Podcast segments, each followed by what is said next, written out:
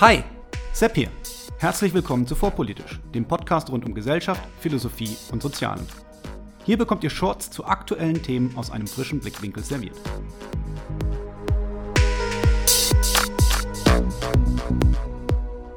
Heute der Katyn-Fehlschluss. Was ist Katyn? Welcher Fehlschluss? Und was folgt daraus? Der Katyn-Fehlschluss, den ich euch heute vorstellen möchte, ist streng genommen kein logischer Fehlschluss, sondern eher ein rhetorisches Manöver, welches aber häufig genug vorkommt, um eine Diskussion wert zu sein. Der Name bezieht sich auf das Massaker von Katyn, bei dem im Zweiten Weltkrieg Angehörige des sowjetischen Volkskommissariats für innere Angelegenheiten im April und Mai 1940 etwa 4400 polnische Gefangene ermordeten. Das Massaker gehörte zu einer Reihe von Massenmorden, in denen bis zu 25.000 Mitglieder der polnischen Vorkriegselite der unabhängigen Zweiten Polnischen Republik getötet wurden. Die Entscheidung zu diesen Massenmorden fällte der sowjetische Diktator Josef Stalin persönlich. Außerhalb des sowjetischen Staatsapparats wurden die Morde erst 1942 bekannt. Zu dieser Zeit war Polen von deutschen Truppen besetzt und so waren es polnische Zwangsarbeiter der Deutschen, welche die Massengräber entdeckten. Ab April 1942 nutzte die Nazi-Propaganda die Morde von Katyn, um die Anti-Hitler-Koalition, bestehend aus Großbritannien, USA und Sowjetunion, zu schwächen und von eigenen Verbrechen abzulenken. Goebbels ließ eine sieben Wochen andauernde Medienkampagne starten, die alle damaligen Medien, Zeitungen, Plakate, Flugblätter, Filme und Radiosendungen mit einschloss.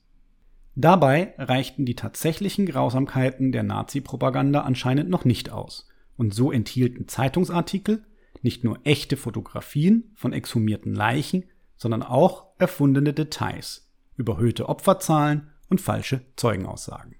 Soweit zum historischen Massaker von Katyn und dessen Nutzung durch die Nazi-Propaganda. Was aber ist das rhetorische Manöver, das man als Katyn-Fehlschluss bezeichnen kann? Ich hole mal etwas aus. Der Katyn-Fehlschluss ist einem anderen Fehlschluss strukturell ähnlich, der als Reductio ad Hitlerum bekannt geworden ist. Die Reductio ad Hitlerum, korrekt, Hitlerum wie Adolf Hitler, ist ein rhetorisches Manöver, bei dem eine Ansicht dadurch kritisiert werden soll, dass diese von einer moralisch unhaltbaren Person, oft ist dies tatsächlich Hitler, geteilt wird. Es handelt sich bei dieser Figur um einen im Englischen als Guilt by Association, zu Deutsch Schuld durch Zugehörigkeit, Fehlschluss, der auf Deutsch als Assoziationsfehlschluss bekannt ist und gerne auch als Kontaktschuld bezeichnet wird. Formalisiert man das Argument, dann erkennt man sofort, dass es sich um einen Fehlschluss handelt. Annahme 1. Adolf Hitler ist schlecht. Annahme 2. Adolf Hitler vertritt Ansicht X. Schlussfolgerung Ansicht X ist schlecht. Nein, so funktioniert das offensichtlich nicht. Klassische Beispiele, die hier immer wieder angeführt werden, sind der Tierschutz und der Naturschutz, die beide den Nazis und auch Hitler am Herzen lagen, aber deswegen offensichtlich keine schlechten Anliegen sind. Geprägt wurde der Name Reductio ad Hitlerum vom Politikwissenschaftler Leo Strauss schon 1953 in seinem Werk Natural Right and History. Es handelt sich also keineswegs um ein Internetphänomen. Leo Strauss schrieb, Zitat, Unglücklicherweise ist es notwendig darauf hinzuweisen, dass man in unserer Untersuchung den Fehlschluss vermeiden muss, der in den letzten Jahrzehnten häufig gezogen worden ist, als ein Ersatz für die Reductio ad absurdum. Die Reductio ad Hitlerum. Eine Ansicht wird nicht durch die Tatsache widerlegt, dass sie zufällig von Hitler geteilt worden ist. Zitat Ende. Der Katyn-Fehlschluss funktioniert nun ganz ähnlich. Wenn jemand auf einen Missstand hinweist, dann wird ihm unterstellt, dies nicht aus ehrlichen Zielen zu tun, sondern eigentlich, um die Ziele einer anderen, finsteren Macht zu unterstützen. Gefällt euch vorpolitisch? Wenn ja, dann abonniert diesen Kanal direkt und stellt sicher, dass die Benachrichtigungen angestellt sind. So verpasst ihr keine weitere Folge. Ein Beispiel. Als Menschenrechtler vor allem aus Polen auf das Verbrechen von Katyn aufmerksam machten, welches die Sowjetunion bis 1990 leugnete, wurde ihnen unterstellt, dies nicht aus den angegebenen guten Gründen, Aufklärung eines Verbrechens gegen die Menschlichkeit, zu tun, sondern um im Sinne der Nazi-Propaganda der Sowjetunion zu schaden.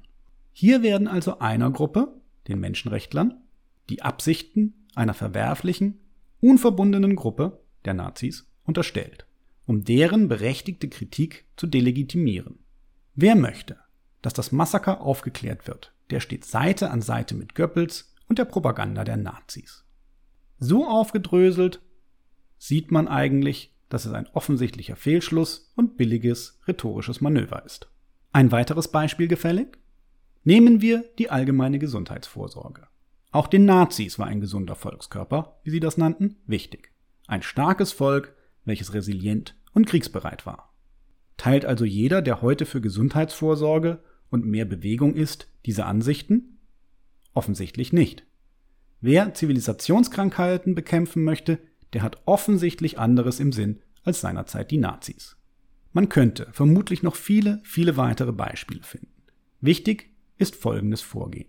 Wenn verschiedene Gruppen in einen Topf geworfen werden, sagen wir zum Beispiel Feministinnen und Neonazis, dann sollte man prüfen, ob diese berechtigterweise in einem Topf gelandet sind.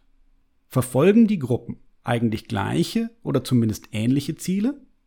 Oder kann es sein, dass die eine Gruppe mit der anderen gleichgesetzt wurde, um deren berechtigte Anliegen unberechtigterweise zu delegitimieren?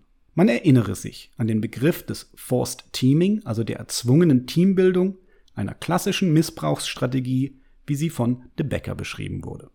Nicht unähnlich ist das Ganze der Kontaktschuld, welche vorhin auch schon kurz erwähnt wurde. Man erinnere sich, in den späten 50er und frühen 60er Jahren war die junge Bundesrepublik durchdrungen von einer Furcht der Unterwanderung durch kommunistische bzw. sozialistische Gruppen. Um diese zu verhindern, kam es zum sogenannten radikalen Erlass, der linke Staatsfeinde aus dem Staatsdienst fernhalten sollte. Da Staatsfeindlichkeit aber keineswegs einfach nachzuweisen ist, wurden allerlei schmutzige Methoden verwendet, um politisch linksorientierte, aber keineswegs linksextremistische Personen zu diskreditieren. Eine dieser Methoden war die Kontaktschuld, welche die Wikipedia folgendermaßen beschreibt. Zitat Statt den Diffamierten selbst zu zitieren, sein Handeln zu charakterisieren, seine Beweggründe zu nennen, werden Orte, an denen er sich aufgehalten hat, oder Personen, mit denen er gesprochen hat, Publikationsorgane, in denen er geschrieben, Veranstaltungen, auf denen er gesprochen hat, Organisationen, in denen er mitwirkt, politisch verdächtigt und so dann ein Rückschluss auf die politische Einstellung des Angegriffenen selbst gezogen. Zitat Ende. Kommt einem bekannt vor? Genauso funktioniert heute oft das Niveau in den sozialen Medien. Und natürlich ist dies genauso unzulässig, wie es das in den 1960er Jahren schon war. Gesinnungsschnüffelei und Motivunterstellung, egal ob in Form von Kontaktschuld oder dem Cut-in-Fehlschluss, ist immer reine Spekulation. Es sei denn, jemand kann tatsächlich Gedanken lesen, so jemand ist mir bis jetzt aber leider noch nicht untergekommen. In diesem Sinne hoffe ich, über eine rhetorische Strategie aufgeklärt zu haben für eine bessere Debattenkultur.